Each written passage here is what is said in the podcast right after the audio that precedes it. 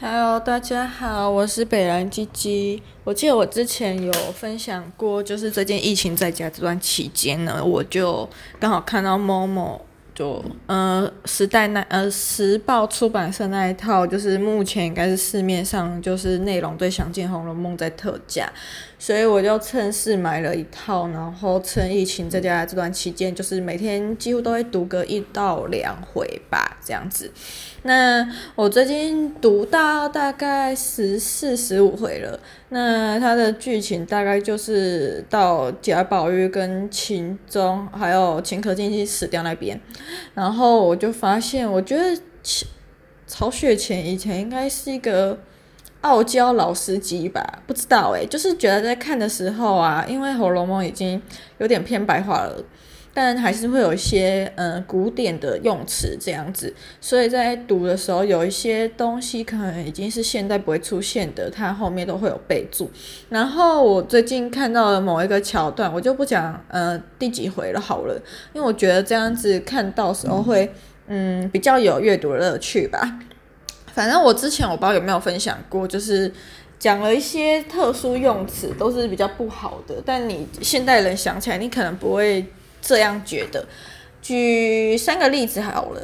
第一个就是爬灰，我那时候不知道爬灰是什么，诶，就是有呃，在某一回还蛮前面的，就是有一次王熙凤跟贾宝玉去宁国府做客，然后那天离开的时候呢，刚好遇到他们家的一个还蛮大的佣人。就是蛮大尾的佣人喝醉酒，在里面喊说什么“爬灰的爬灰，养小叔子的养小叔子”，然后养小叔子就先不说了。爬灰那时候就想说，爬灰是怎样？是偷鸡摸狗吗？就是偷东西、小偷的意思吗？可是我后来那个看后面的注释，我发现爬灰更难听呢。爬灰就是指公公跟媳妇有奸情，我就想说，哦，是不是因为那个媳妇公公可能要越过那个？好几道墙啊，或者走廊，还要翻山越岭爬过去，然后会落得一身灰水，就要爬回。我不知道，我不知道它的来源，但反正它在古代的意思就是指公公跟媳妇有奸情。然后那一开始我其实不知道为什么，呃，秦可卿会想要跟贾珍那个老男人会发生奸情，然后后来发现我有看过一个分析，就是说因为秦可卿就是被。领养回来的小孩，只是因为他的养父跟贾家有一点交情，所以把他送进去当宁国府的奶奶这样子。然后，呃，秦可卿嫁给贾蓉的时候，其实年纪还很小。然后前面有说了嘛，因为秦可卿是被领养回去，所以他可能自幼就是缺少父母的关爱，就是。对那种真正的亲情，可能还是不大能理解，或者是觉得有点缺憾吧。所以他在嗯、就是情感依赖方面，可能就会喜欢就是年纪大一点的人。我觉得在这个在现在来讲，好像蛮多人也都是这样的。像我有一个朋友，他就是嗯、父母感情不好，然后就是好像会。比较喜欢就就是家庭没有那么和睦了，反正就是会喜欢一个看起来相对成熟稳重的男人，然后会觉得就是可以给他一个有家的感觉这样子。我觉得有点类似情况。然后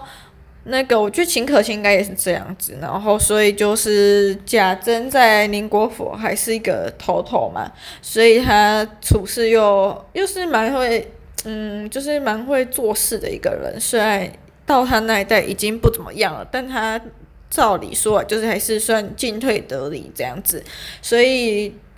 他嫁给贾蓉，贾蓉就是一个不成才的样子，然后贾珍又是一个跟他完全相差甚远的长者，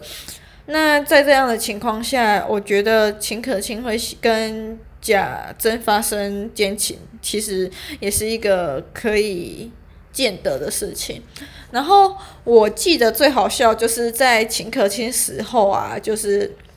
要写他的那个牌位，然后，呃，那时候贾龙就只是一个国子监的学生，然后还是买来的学位，我就想说，天呐，真的是古今一统诶，就是我们现在大学不是入学门槛很低嘛，然后有些好像就是花，我们大家都会调侃说，就是花钱买学位，然后我就看在看到那个《红楼梦》那一段的时候，就是因为秦可卿要出殡，可他的牌位就是写的。就是写的那个老公的官名，就是因为贾蓉只是一个国子监的大学生，所以写起来不好看。然后贾蓉心里就贾珍心里就很不爽。然后我就想说，贾珍还想要帮贾蓉买一个官位来提高秦可卿的名分。我觉得这种感觉就跟那个我们现在花。前读大学满学位是一样的概念呢，就是那时候秦可卿有一段就诶、不不是秦可卿啊，就是贾珍有一段就写说什么，因为贾蓉就是一个国子监的学生，然后写在牌位上不好看，因此心里不是很快乐，不是很愉快。这件事情我就想一想，我觉得真哦靠北真的是太好笑了，就真的是古今一统，从前到现在大家都一样，都、就是官场腐弊，对，就是唯一不变的真理，对。然后另外一个就是龙阳。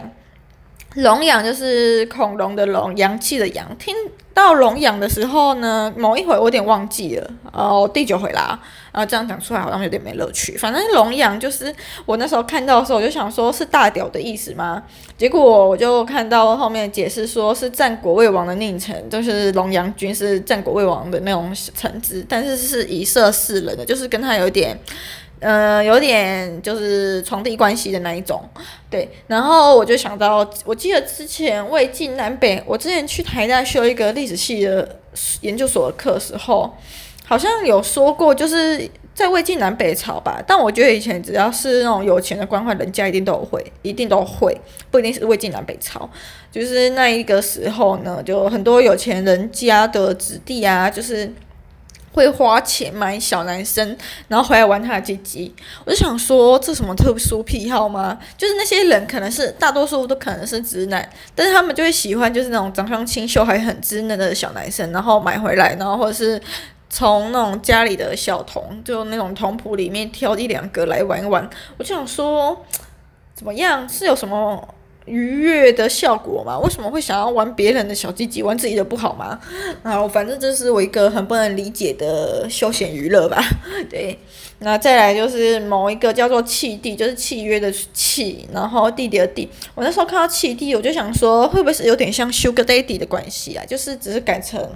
呃那个。男生之间的 Sugar Daddy 之类的，男跟男之间 Sugar Daddy 什么的，然后后来看解释还真的是诶、反正他就是说原本是指意气相投的朋友，但后来是就是指他们的关系不正常，然后会有这个契弟的出现呢，是因为那个薛宝钗他哥就是一个有时候显得世家子弟嘛，然后也不务正业，所以缴了很多束修去。给贾代儒，然后进到贾家的那个学堂之后呢，也没有认真学习，反正他就是想要去看一些那些小学弟弟，然后看喜欢的就跟他们当好朋友。哎，真的是名副其实的 Sugar Daddy 耶。好，我不知道为什么会讲到这边，反正我就觉得就是一个曹雪芹真的算是一个老司机吧。但其实这个是古代就有名词，所以也不能说他是一个完全老司机。让我真正觉得他是傲娇老司机是在后面。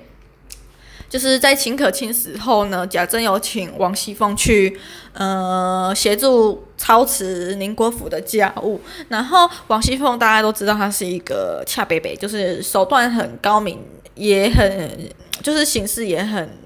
强势的女人这样子，那她有一次在点名的时候，她就说她每天卯时就要点名。我想要哇，我那么早真是好累哦。就他们以前早上就我算算就是凌晨起来，然后到快中午的时候才能吃早饭。我想说大家这样子还可以在王熙凤底下活那么久，大家的血糖应该都蛮正常的吧？不然是如果是现代人的话，应该很容易就是凌晨起来点完名之后就做事做到快中午才可以吃饭。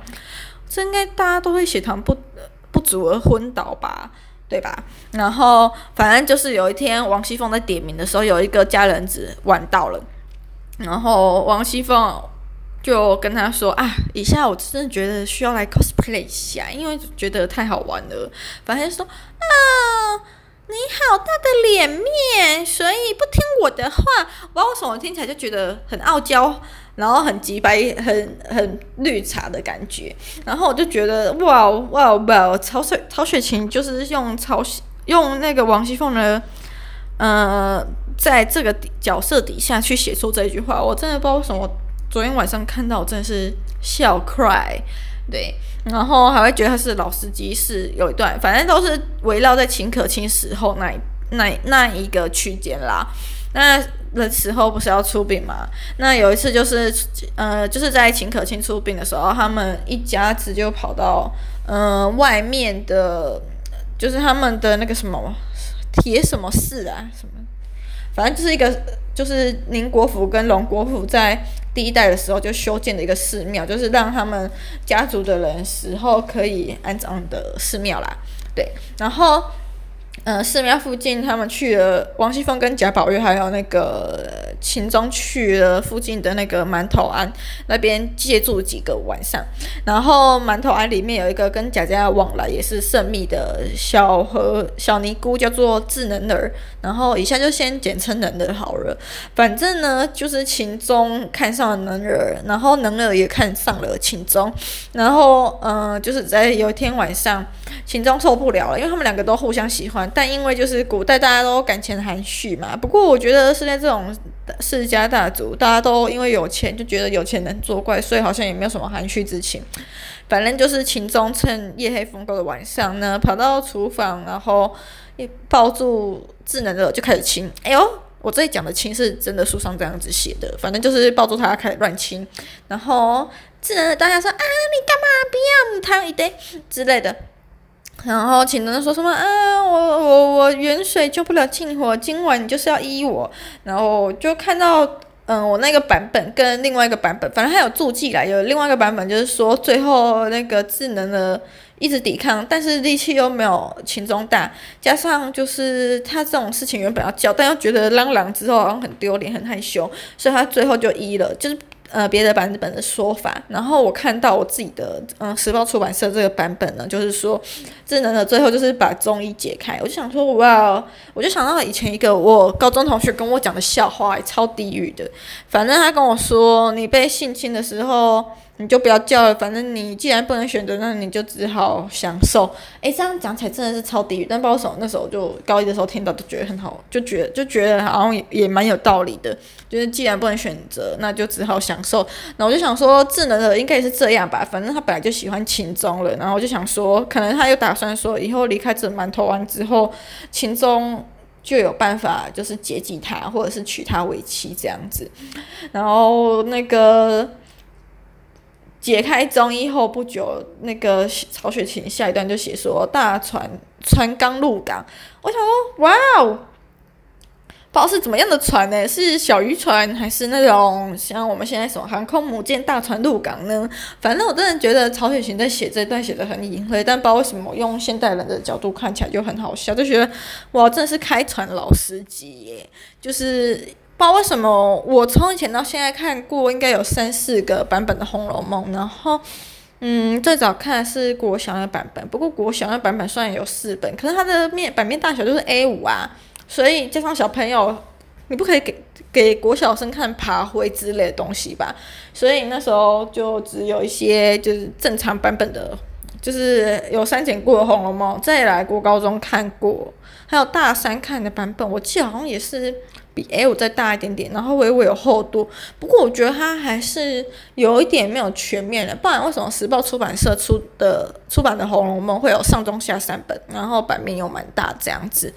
我就想说，哦，那这嗯，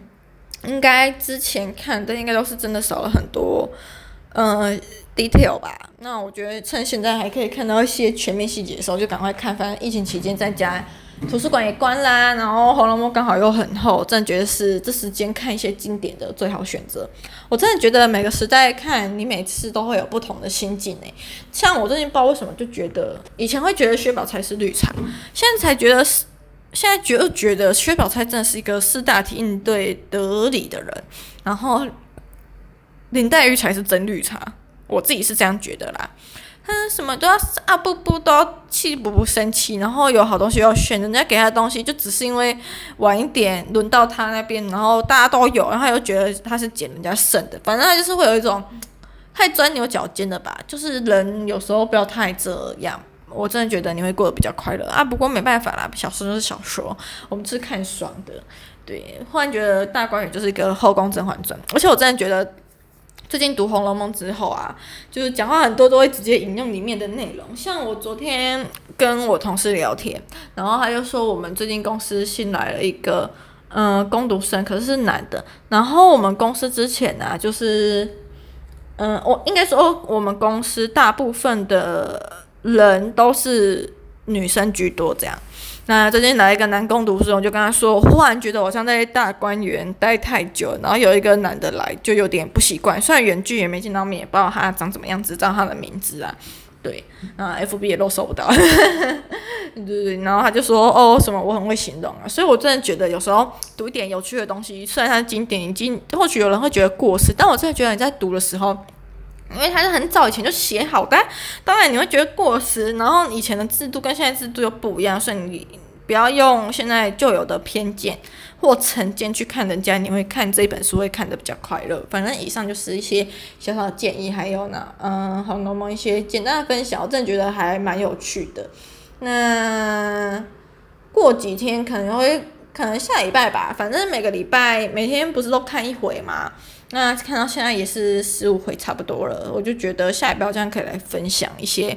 之四五回之后的东西，我觉得应该也蛮有趣的。